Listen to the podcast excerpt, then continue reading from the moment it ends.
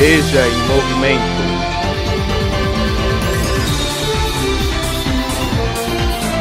Veja em movimento.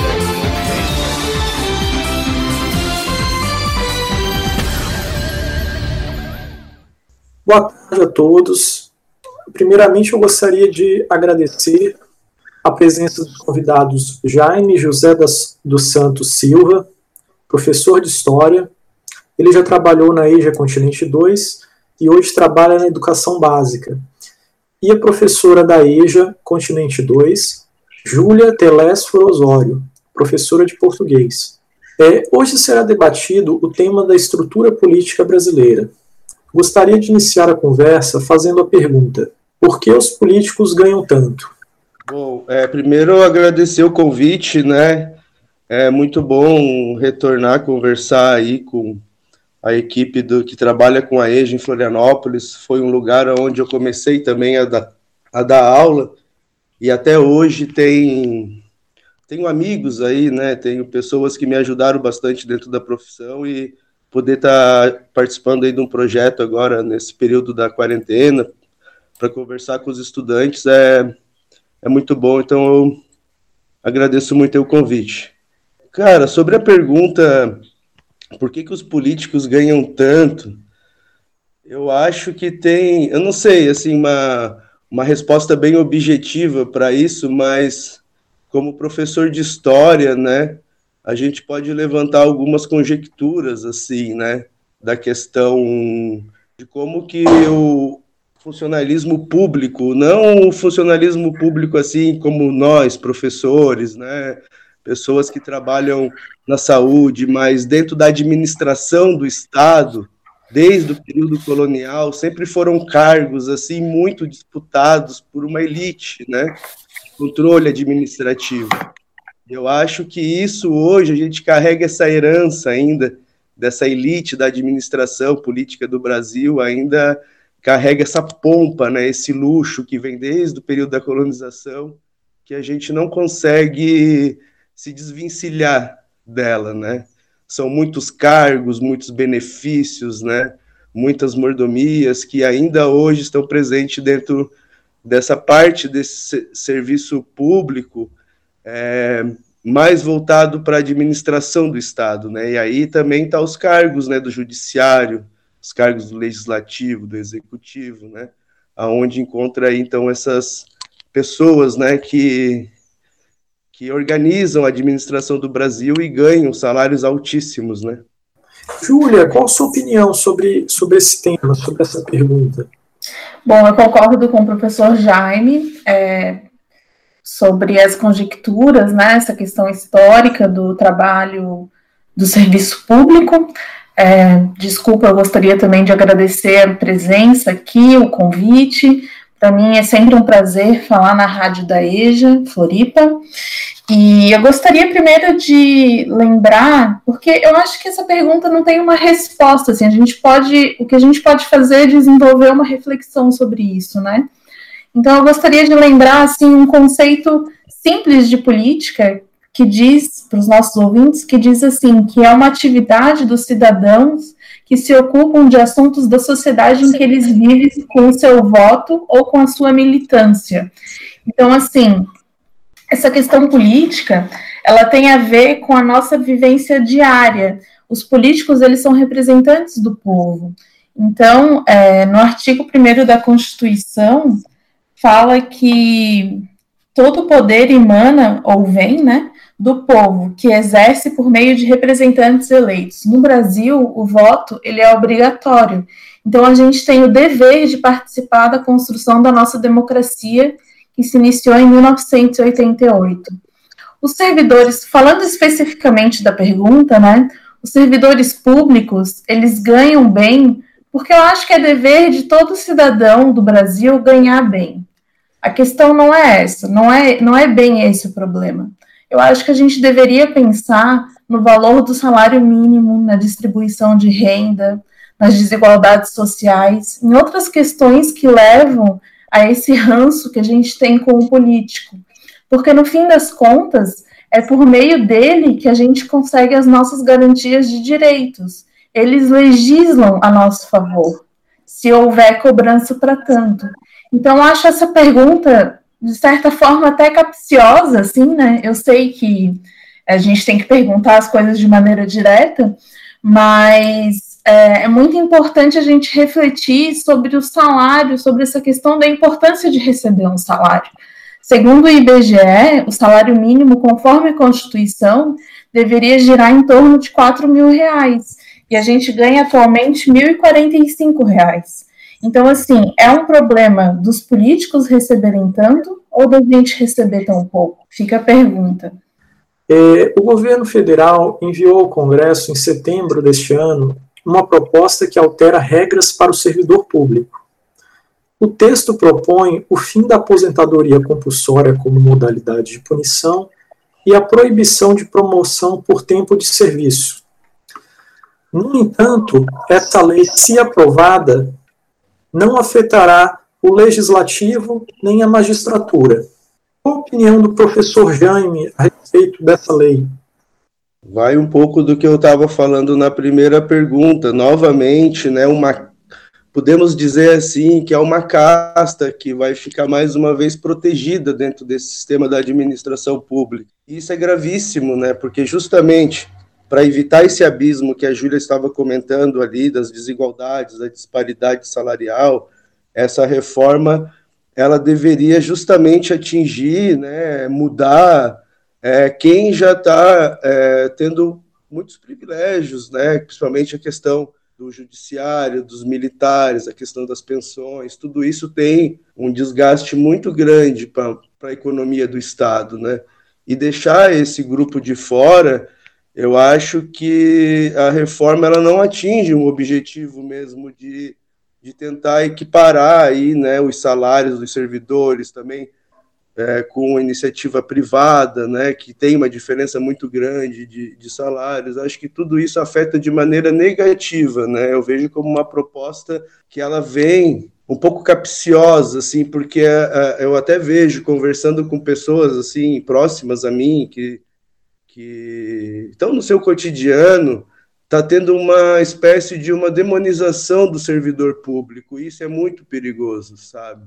De dizer que é uma são pessoas que trabalham pouco, que recebem muito, sabe? É muita desinformação que acaba prejudicando o serviço público. Então, está se criando uma propaganda para aprovação dessa reforma que eu acho que ela é muito perigosa, no sentido que coloca o servidor público até como um inimigo, alguém que gasta muito, que pega o dinheiro dos impostos das pessoas para não fazer nada. Isso é perigoso, não é isso que acontece.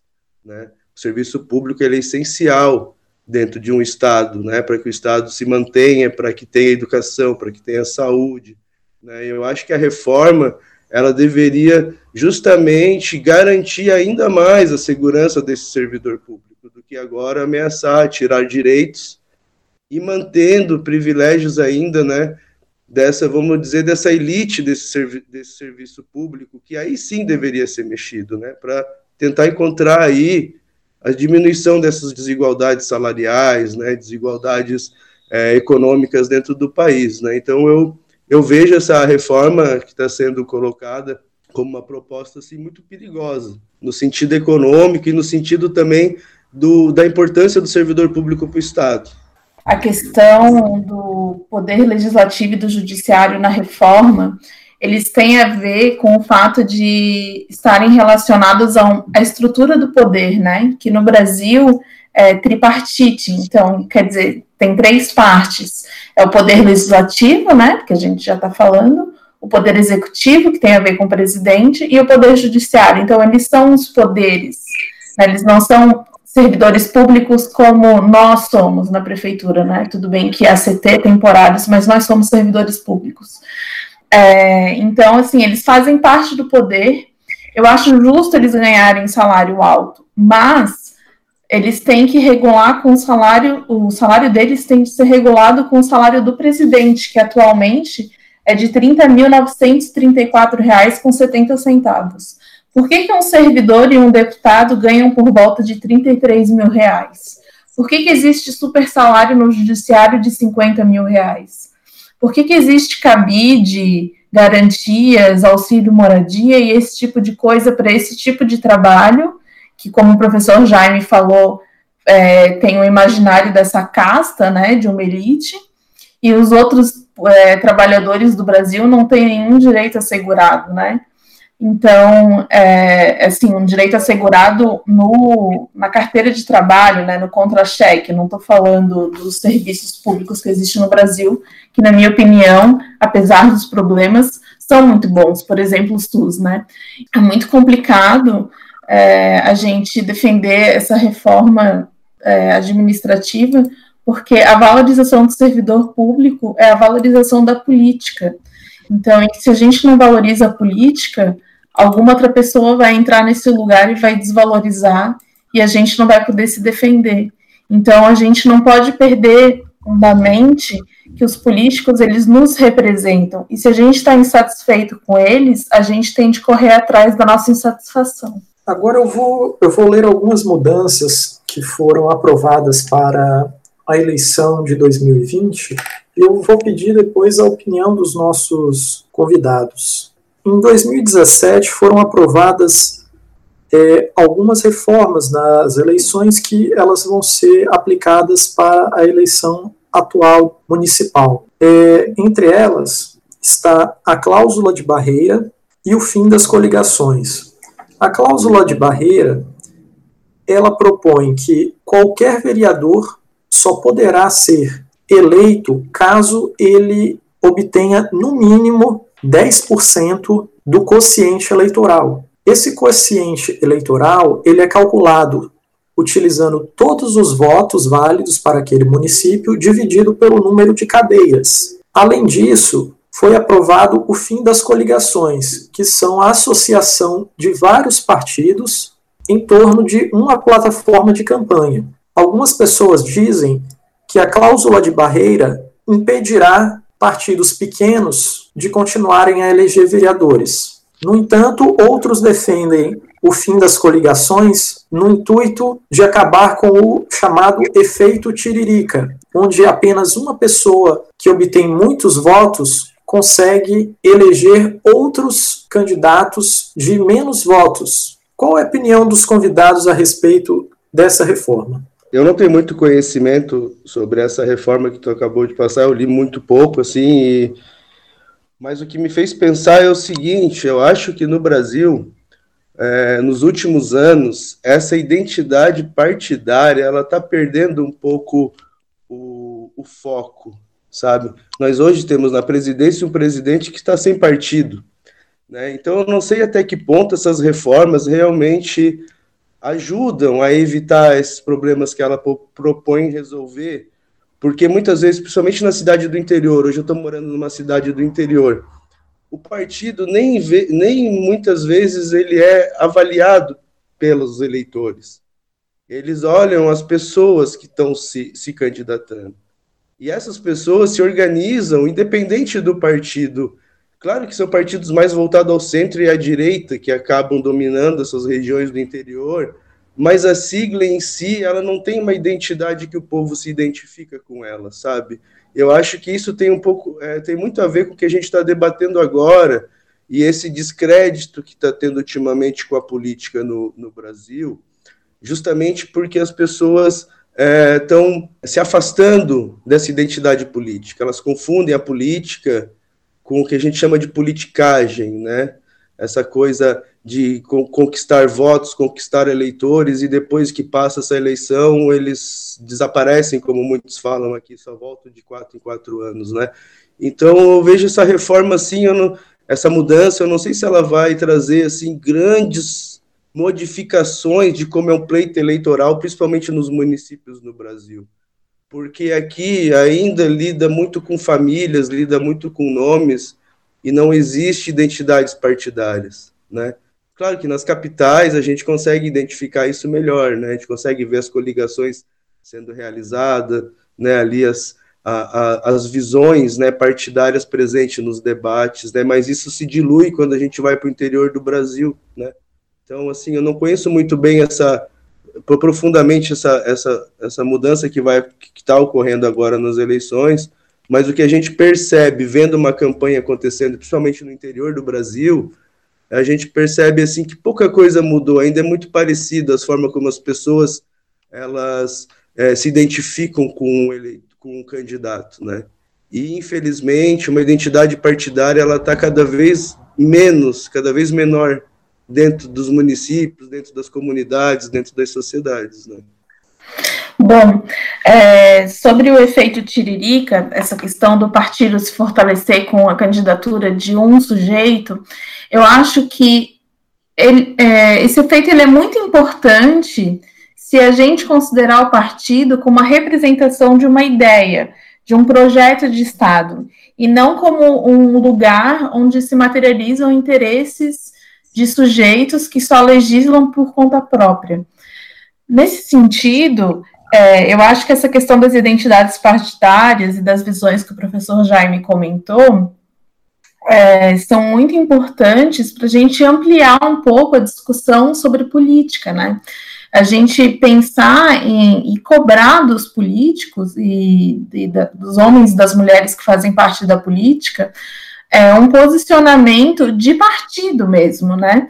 Um posicionamento de visão de mundo, de ideias e também de conceitos, porque eu acho que isso se perde nessa questão das famílias, como o professor Jaime falou, nessa questão do sobrenome, na questão do, da fama, né, do visual. Então, assim, a gente tem que ir além dessa perso desse personalismo e pensar nas ideias. Eu sei que é um papo muito abstrato, meio fora da real, mas é importante a gente acreditar nas ideias para vislumbrar um mundo melhor, na minha opinião. Né? Bom, é, agradecer novamente o convite. Que pena que está acabando. Assim, eu acho que essas conversas elas, ter, elas tinham que existir num âmbito maior, né? A gente deveria as pessoas que estão hoje preocupadas com a democracia, preocupadas com a situação mesmo, né? Nós, como os professores dos nossos alunos, da nossa comunidade, eu acho que a gente não deve se afastar do ser político, né? De questionar, de, de não se conformar com apenas uma resposta, né?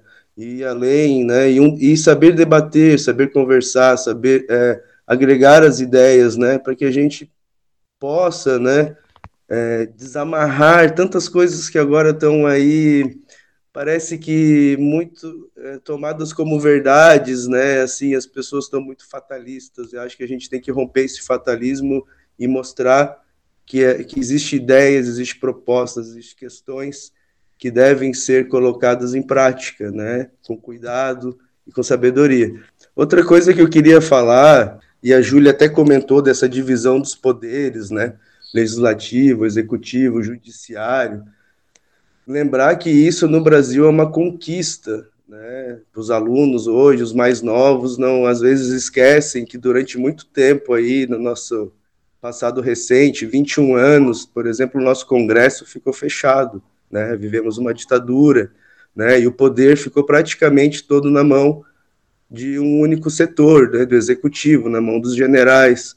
Então a gente tem que ter uma noção que apesar de todas as dificuldades que a gente vem passando, vendo, né, com esse descrédito na política, a gente tem, tem que lembrar que dentro de um país a divisão dos poderes é importante. A gente tem que cobrar que cada um desses poderes funcione independentemente um do outro e cobre um do outro, para justamente a gente não venha no futuro cair novamente num, num sistema onde um único poder tem mais força que os outros, e isso a gente sabe o que, que acontece, vira uma ditadura, né, vira um autoritarismo, então, é, é importante a gente conversar sobre isso, é importante levar isso para os alunos, levar isso para as comunidades, para que isso brote e gere outros frutos e outros debates. Então, só agradecer vocês pelo convite aí e bom trabalho aí para vocês, né? Dizer que mandar um abraço para o restante da equipe também. Agora eu vou deixar a palavra com as palavras finais com a professora Júlia. Eu também agradeço né, a oportunidade de falar sobre política nesse momento tão importante do nosso país. Vamos para mais uma eleição e é importante refletir sempre sobre a questão da política e de que ela representa um coletivo de indivíduos e por isso ideias e não só personalidades, né? Então é importante a gente pensar na, no que, que a gente quer para o Brasil, em quais as ideias que a gente acredita que podem levar para um mundo melhor, né? E a valorização do servidor público é fundamental para que essas ideias possam brotar, como o professor Jaime falou, novas visões, novas políticas, novas atitudes, né? Eu gostaria muito de agradecer novamente a oportunidade de falar e, e muito obrigado pela audiência da Rádio EJA Floripa. Mais uma vez eu agradeço aos nossos convidados, Jaime e Júlia, pela participação. É, obrigado e até a próxima.